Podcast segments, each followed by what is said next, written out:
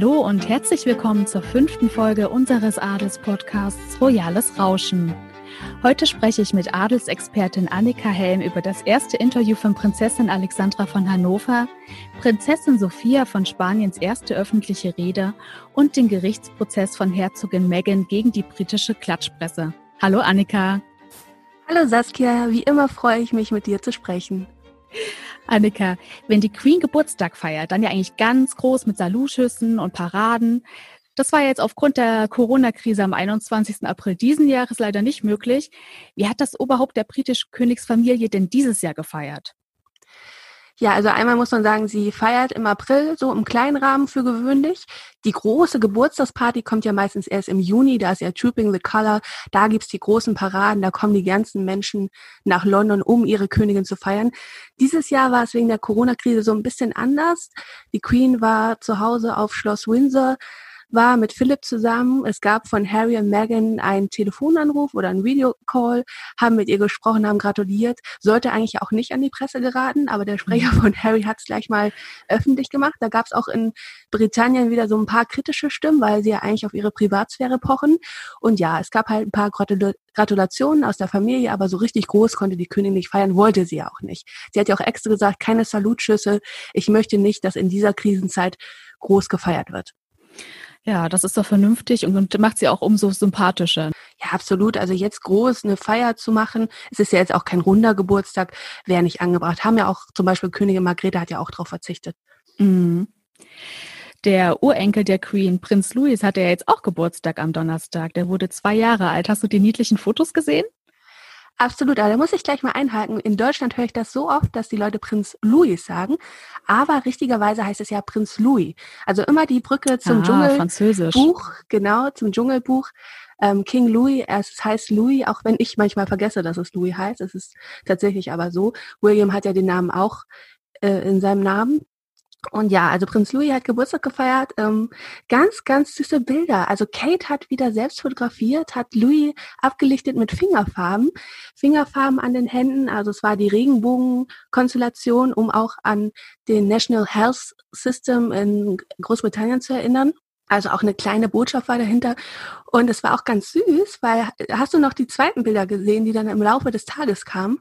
Das waren die, wo er sich die Farbe dann herzlich ins Gesicht geschmiert hat, oder?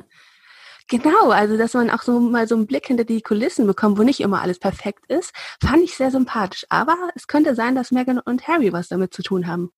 Und zwar? Naja, ähm, Kate und William haben mir jetzt den Social-Media-Chef von Meghan und Harry sozusagen abgegriffen. Der wurde ja entlassen, wie viele Mitarbeiter von Meghan und Harry nach dem Umzug. Und der leitet jetzt so ein bisschen die Instagram-Kanäle von denen. Und da sieht man schon so ein bisschen eine andere Ansprache. Man wird so ein bisschen lockerer, moderner und macht auch so ein paar coolere Sachen. Ja, und dazu gehören jetzt zum Beispiel auch die umgestellten Bilder von Prinz Louis. Ja, das war auf jeden Fall schön ungestellt, locker und einfach ganz normal, ne, wie so ein Kleinkind eben tickt. Ja, Aber ich finde, ja. die Bilder, die Herzogin Kate von ihren Kindern geschossen hat, was sie ja eigentlich immer äh, anlässlich derer, derer Geburtstage tut, äh, die wirken eigentlich immer sehr locker und ungestellt.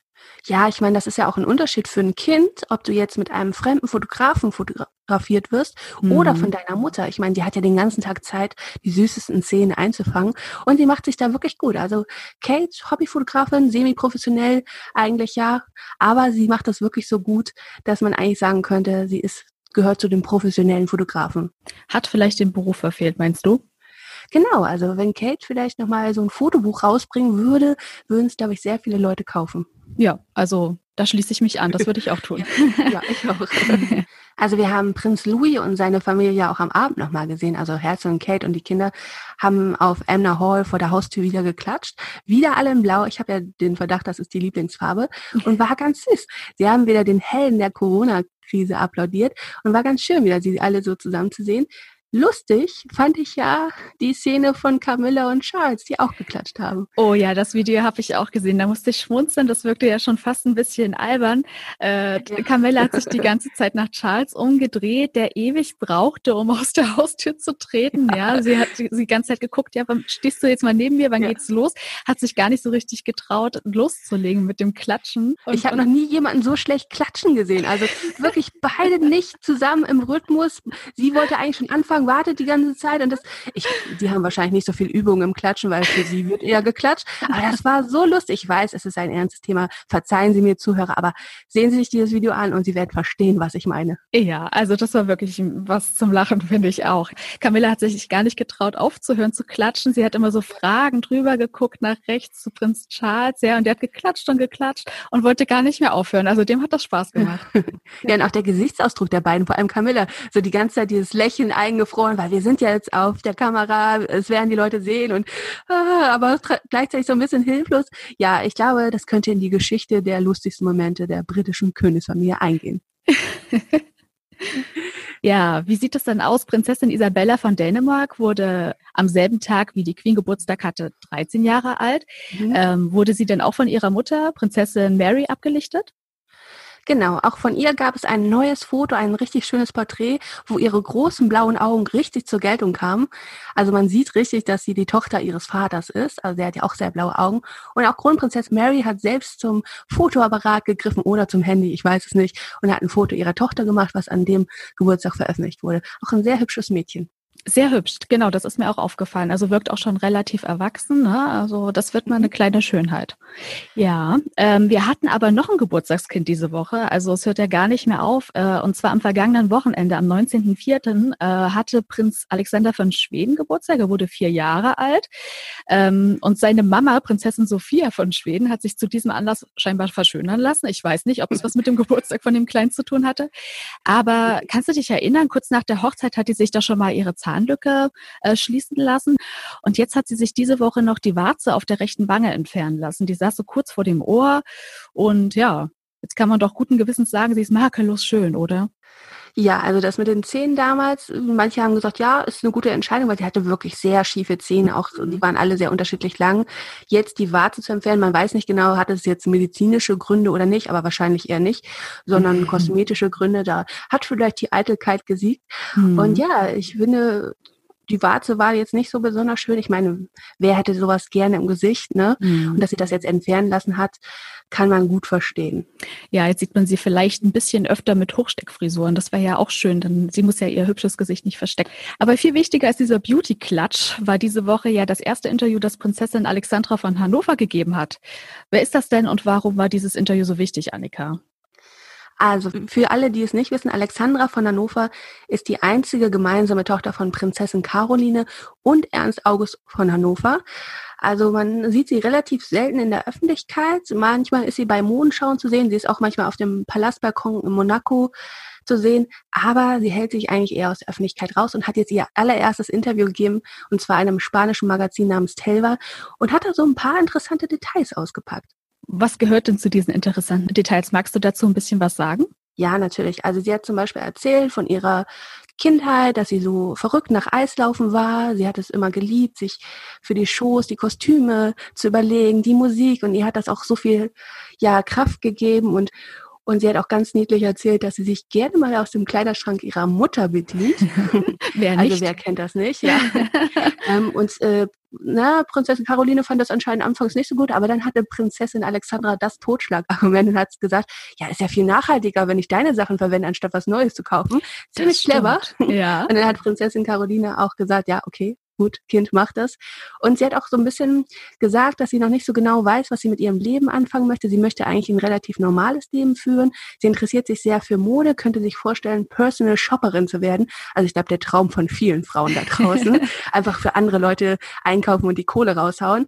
Und ja, sie ist eigentlich eher eine stille Natur. Ich fand aber die Bilder unglaublich toll. Also sie sieht ja eigentlich äh, den Kindern von Caroline am wenigsten ähnlich. Also sie ist ja mhm. ganz blond, hat diese blauen Augen, sieht ganz ganz anders aus als Charlotte Casiraghi. Und dieses Augen-Make-up, ich finde, das hat ihre total schönen blauen Augen richtig schön betont. Und ja, eigentlich hoffe ich, wir sehen ein bisschen mehr von ihr. Und vielleicht erzählt sie auch mal was von ihrem Vater. Da fragt sich ja die ganze Welt, was ist eigentlich mit ihren Eltern? Sind die noch zusammen? Man darf ja eigentlich nicht so richtig darüber reden. Also da gibt es gleich eine Abmahnung, wenn man das Wort mit S, das auf Scheidung endet, in den Mund nimmt. Ähm, aber ja, das wäre eigentlich mal interessant, ob sie überhaupt Kontakt zu ihrem Vater hat. Aber über ihren Vater, Ernst August, hat sie keine Silbe verloren. Mhm. Du meintest eben auch, sie würde gerne Personal Shopperin werden. Was mich dann aber mhm. gewundert mhm. hat, war ähm, die Wahl ihres Studiums oder ihres Studienfaches. Mhm. Äh, die studiert ja in New York Politikwissenschaften und Philosophie. Und ich finde Politikwissenschaften, ne, da geht man ja davon aus, die wollen dann auch ein bisschen mitreden, äh, wollen dann mhm. vielleicht auch ihren Status nutzen. Und dann zu sagen, man möchte gerne Personal Shopper werden, hm, also ich finde, da hätten andere Studienfächer vielleicht auch ein bisschen besser gepasst. Ja, das ist so ein bisschen konträr, was sie gesagt hat. Also einerseits hat sie auch erzählt, sie liest total gerne. Der Fänger am Roggen ist ihr Lieblingsbuch, das hat sie ganz oft gelesen. Und sie mag auch diese Kopfarbeit, sie mag es, sich selbst zu fordern. Andererseits mag sie auch Mode. Ich meine, das liegt ja bei den Monegassen auch in der Familie. Ne? Also mhm. Charlotte war jahrelang Testimonial, ihre Mutter hat viel gemacht in dem Sinne. Und man wird mal gucken, wie das jetzt, in welche Richtung das geht. Vielleicht vereinbart sie auch beides miteinander. Charlotte ist ja auch Werbegesicht, aber hat auch Philosophie studiert und ein Philosophiebuch rausgebracht. Und vielleicht schließt sich das in Zukunft gar nicht so unbedingt aus, dass man das eine so ein bisschen für die Seele, für den Spaß macht, das Shoppen und dann noch ein bisschen Kopfarbeit, um sich auch so ein bisschen intellektuell zu fordern. Mhm. Aber Prinzessin Alexandra von Hannover hätte ja auch genauso gut Profi-Eisläuferin werden können. Ne? Also sie hat ja in diesem Interview so über Sport, äh, von Sport mhm. geschwärmt. Und ein Zitat fand ich besonders schön. Sie hat gesagt, Sport ist es egal, wer du bist oder woher du mhm. kommst. Du musst genauso üben wie andere. Also da hat sie ja auch schon auf ihren Status als Prinzessin von Hannover angespielt, oder? Ja, weil im Sport ist es egal, wer du bist. Es geht um Leistung. Ne? Da mhm. die Punkt, den Punktrichtern ist es egal, ob du die Nichte von Fürst Albert bist. Ne? Da musst du wirklich Leistung bringen. Und ja, sie hat dann auch erzählt, dass sie die Karriere nicht mehr so richtig verfolgt hat, als es dann darum ging, ihren Schulabschluss zu machen und sich auf die Uni vorzubereiten. Da hat sie sich dann wirklich gegen die Eiskunstlaufkarriere entschieden. Aber ich glaube, das ist immer noch so etwas, was sie im Herzen trägt und immer noch mal gerne aufs Eis geht. Mhm, genauso wie Mode. Von daher drücken wir ihr doch mal die Daumen, dass es mit dem Berufswunsch Personal Shopper klappt. Ja, ich bin gespannt. Wenn ich irgendwann reich bin, engagiere ich sie. Ich glaube, sie hat den modischen Sinn ihrer Familie ja geerbt. Ja, apropos modischer Sinn, es gab ja diese Woche auch ein neues Foto von Königin Maxima der Niederlande. Äh, die hat am Montag bei einer Videokonferenz teilgenommen und da hat man sie erstmals mit einem neuen Accessoire gesehen. Sie hatte eine Brille auf oh ja, ich habe dieses Foto geliebt. Also ich finde, Königin Maxima also sieht mit dieser dunklen Brille einfach so toll aus. Wer hätte das gedacht, ne? Also ich glaube, sie trägt wahrscheinlich dann die meiste Zeit Kontaktlinsen und hat sich jetzt in dem Homeoffice mal ganz äh, leger gezeigt mit Brille und ich habe gedacht, wow, wie gut steht die das? Wie fandst du es denn? Also mir hat's auch gefallen. Mir war das Gestell vielleicht einen kleinen Ticken zu dunkel für ihr Gesicht, ja, zu den blonden Haaren.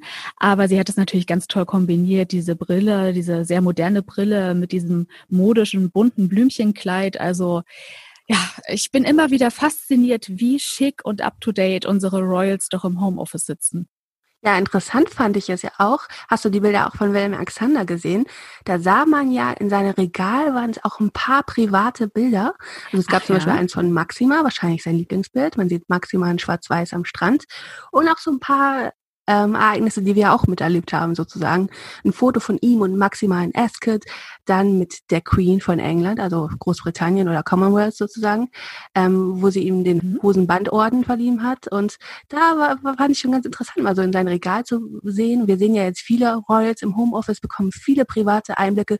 Man kann ja sagen über Corona, was man will, aber wir als Adelsexperten oder Adelsreporter haben so einen kleinen Vorteil, dass wir endlich mal die Royals zu Hause sehen dürfen. Ne? Mhm. Genau, richtig. Nicht so schön. Ja, da muss ich jetzt nochmal auf ein Thema zurückkommen. Da haben wir, glaube ich, schon mehrmals drüber gesprochen, liebe Annika. Äh, mhm. Die Hochzeiten, die royalen Hochzeiten dieses Jahr, die fallen ja jetzt wirklich reihenweise ins Wasser. Ne? Also wir haben ja schon gesprochen mhm. über Prinzessin Beatrice mit ihrem Eduardo. Äh, die wollten ja in fünf Wochen heiraten, am 29. Mai. Kann man jetzt sagen, dass es offiziell abgesagt wurde? Also sagen wir mal so, das People Magazin hat es berichtet. Das People Magazin ist wirklich renommiert. Die berichten jetzt nicht unbedingt Klatsch und Tratsch.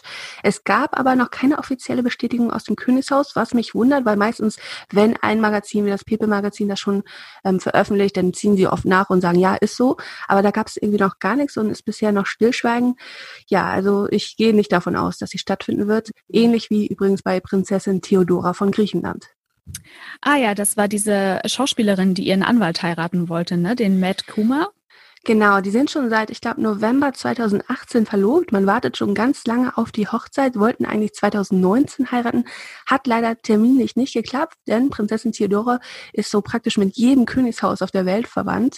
Also ihre Mutter ist ja mit, äh, ist die Schwester der dänischen Königin, also ihre Mutter Königin Annemarie. Und da war das nicht so leicht, alle Leute so unter einen Hut zu bekommen oder an einem Tisch, wie man sagen könnte.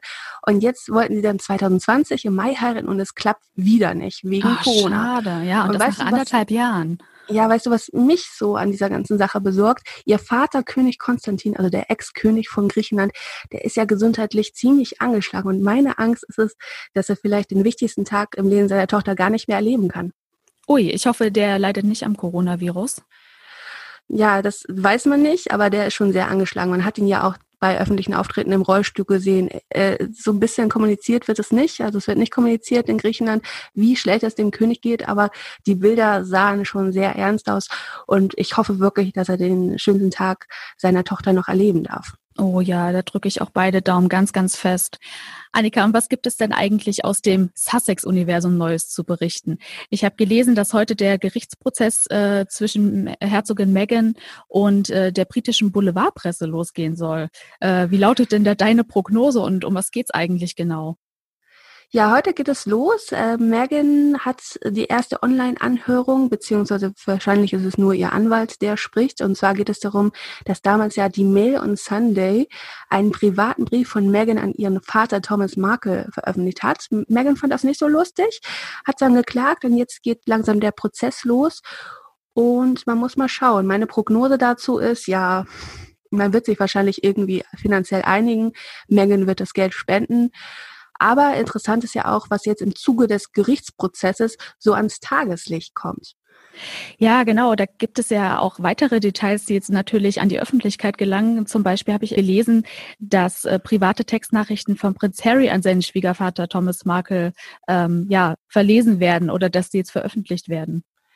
Genau, also in diesen Textnachrichten geht hervor, dass Harry wirklich darum gekämpft hat, ähm, das Verhältnis zu Thomas nochmal auszubügeln. Er hat gesagt, ja, wir sind für dich da, wir verzeihen dir auch diese Geschichte mit den Paparazzi, dass ähm, Thomas Marker mit den Paparazzi zusammengearbeitet hat, um Fotos zu stellen, ne? war eigentlich sehr wohlwollend von Harry. Ne? Thomas Marker hat ja immer so den schwarzen Peter, den Sussex zugeschoben. Ich finde, das wirkt jetzt alles so ein bisschen anders, aber man will ja natürlich eigentlich nicht, dass solche private Details ans Licht kommen. Aber im Zuge des Gerichtsprozesses fürchte ich, ja, wird vieles öffentlich, was die Sussexes lieber für sich behalten hätten. Mhm. Da kann man ja nur hoffen, dass äh, andere Boulevardmedien jetzt nicht auf diesen Zug aufspringen und diese Details aus den Gerichtsdokumenten noch ausschlachten. Naja, ich fürchte ja schon. Es gab ja jetzt diese Woche auch die Ansage von Meghan und Harry, dass sie nicht mehr mit diesen vier größten Boulevardblättern Großbritannien zusammenarbeiten werden. Mhm. Die fanden das natürlich nicht so lustig, ne? Ähm, aber ich denke, gerade deswegen wird es vielleicht so eine Art Rachefeldzug geben, dass sie so noch mehr auf Harry und Meghan draufhauen. Ich meine, die sind ja sowieso schon deren Lieblingsopfer. Mhm. Und jetzt, wo die Ansage ist, ihr kriegt keine Details mehr von uns, wir beantworten keine Presseanfragen mehr, glaube ich, wird das noch ein bisschen schärfer, die ganze Angelegenheit. Dann ist diese ganze Sache allerdings relativ kontraproduktiv, oder? Das ist doch genau das, was Herzogin Meghan nicht möchte. Ja, natürlich. Wer will schon negative Presse und dass du in der Öffentlichkeit dargestellt wirst, als wärst du ein Monster, eine Diva, eine Zicke. Aber ich weiß nicht, ich bin auch zwiegespalten, was das Richtige ist in dieser Lage. Einerseits finde ich es gut, dass man sich wehrt, dass man sich nicht alles gefallen lässt, weil ich fand das schon wirklich sehr privat, diesen Brief zu veröffentlichen und auch diese ganzen anderen Sachen, die sie bei Harry und Meghan geschrieben haben. Aber ich fürchte, dass sie sich vielleicht auch ins eigene Fleisch schneiden und jetzt die Situation richtig eskaliert. Weil ich mhm. weiß, die britische Presse ist hart, die sind gemein und die werden jetzt alles dafür tun, um Harry und Meghan noch einen reinzuwirken. Ja, es ist auf jeden Fall gut, dass das Paar jetzt nicht mehr so nah dran ist, ne? dass sie dann doch jetzt in Los Angeles sind und davon vielleicht nicht mehr allzu viel mitbekommen. Also ich glaube, es ist auf jeden Fall für die Psyche gesünder, wenn du nicht dauernd diese ganzen Zeitungen im Supermarkt siehst oder am Kiosk und nicht dauernd damit konfrontiert wirst und dich so ein bisschen da abkapseln kannst in der Ferne und dich damit nicht so krass beschäftigen musst. Ja, und sie kriegen es auch ganz gut hin, äh, in LA relativ privat leben zu können, oder? Also ich habe jetzt diese Woche, ich glaube, nur einmal Bilder von ihnen gesehen, wie sie halt das Essen ausgeliefert haben. Das war ja auch ein Thema, dem wir uns letzte Woche angenommen haben. Mhm.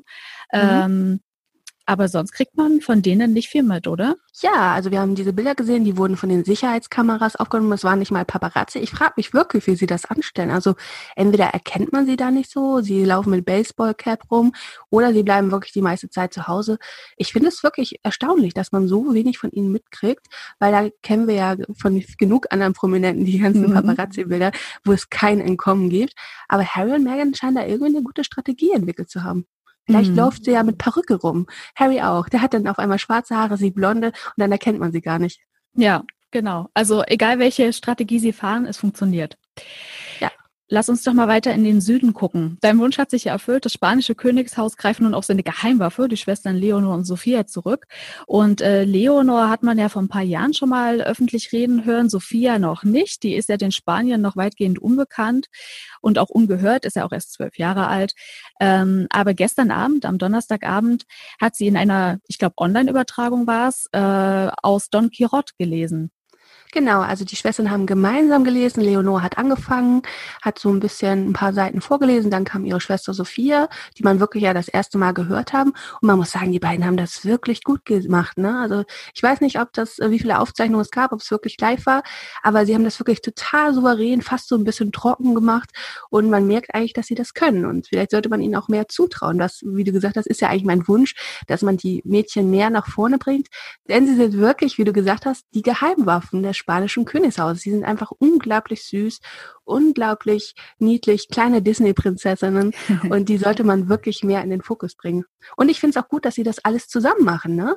Also ich finde, damit beugt man ja auch so ein bisschen der Eifersucht vor, dass Leonor zu sehr im Fokus ist. Und Leonor hat dadurch natürlich auch immer eine Stütze an ihrer Seite und weiß, okay, wir machen das zusammen.